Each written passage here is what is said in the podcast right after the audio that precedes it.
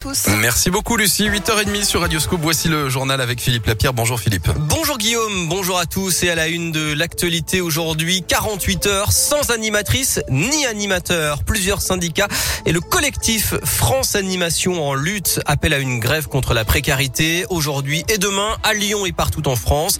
Ils demandent la fin des contrats précaires et des temps partiels subis. Ils réclament aussi des hausses de salaire et de meilleures conditions de travail parce que souvent ils ont l'impression de faire de la garderie sans pouvoir proposer de vraies activités aux enfants.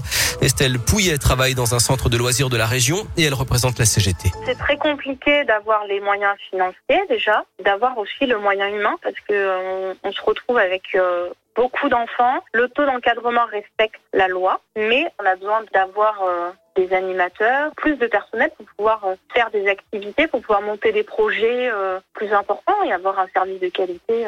c'est compliqué aussi de recruter quand on a des salaires qui n'intéressent pas ou des temps de contrat qui ne sont pas avantageux. Hein il y a des rassemblements euh, aujourd'hui dans la région et une manif prévue demain devant le ministère de l'Éducation.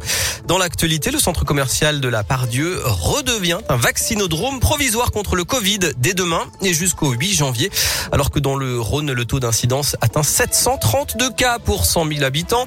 Le conseil scientifique recommande du bon sens pour les fêtes de fin d'année face au risque de croissance du variant Omicron en évitant les grands rassemblements, en utilisant le sanitaire et le masque, en limitant le nombre de participants au repas de Noël et en se testant avant de retrouver ses proches. Le conseil scientifique recommande aussi d'insister sur la vaccination, encore insuffisante selon lui, des soignants. Ne pas laisser le champ libre au fou du volant alors que le radar chantier de la montée de Choulan dans le 5e arrondissement a été retiré. Plus de radar, mais la police annonce avoir mené une opération de contrôle hier après-midi avec notamment neuf verbalisations pour excès de vitesse.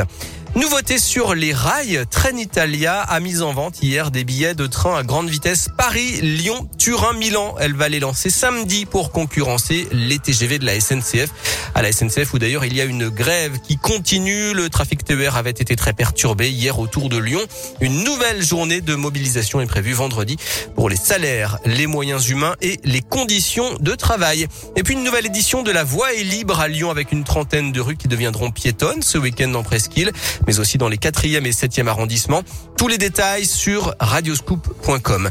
À retrouver également sur notre site cet appel à témoins lancé après un accident vendredi dernier dans le 6e arrondissement.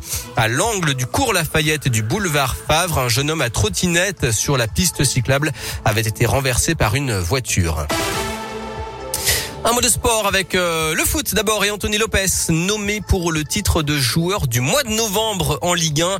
Le gardien lyonnais est face au Brestois Romain Favre et au Rennais Gaëtan Laborde.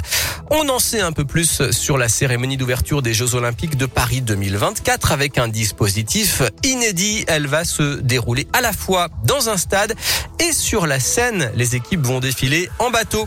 Et puis enfin, Rendez-vous télé ce soir, la finale de Colanta, la légende sur TF1 à 21h05. Alors c'est incroyable, Guillaume, vous n'allez pas en croire vos oreilles. Non, dites-moi. Elle pourrait ne désigner aucun gagnant eh cette saison. À cause des tricheries? Eh oui, deux des trois finalistes, Claude et Laurent, auraient avoué avoir euh, triché en bénéficiant de repas offerts par des locaux. En tout cas, la production euh, les a convoqués pour les entendre, d'après le Parisien aujourd'hui en France. Et les 100 000 euros promis aux vainqueurs pourraient donc être reversés à la fondation Bertrand Kamal, ce candidat de 2020 qui est décédé d'un cancer. En tout cas, contrairement à d'habitude, la séquence finale ce soir ne sera pas en direct, mais elle va être enregistrée dans la journée. Ils vont se faire gronder par Denis, je pense. Mais pas Claude, quoi, en plus, quoi. Claude, euh, c'est le Eh ben s'il a mangé chez les gens, il a mangé chez les gens, il a triché, c'est tout. Il y a de grosses euh, suspicions contre lui quand même cette saison. C'est dingue hein, quand même, hein. c'est les héros et ils font que des bêtises. Il est présumé innocent, mais en tout cas, euh, il y a des soupçons. Denis Brognard, il va gronder, et moi j'aimerais pas être grondé par Denis Brognard, tu vois. Ah bah non, il est colère. Hein. Ah, il, doit, il doit être, ah bah, il doit être tout chafouin, hein, deux trois par brise, pas content. Hein. merci beaucoup Philippe, à tout à l'heure. À plus tard.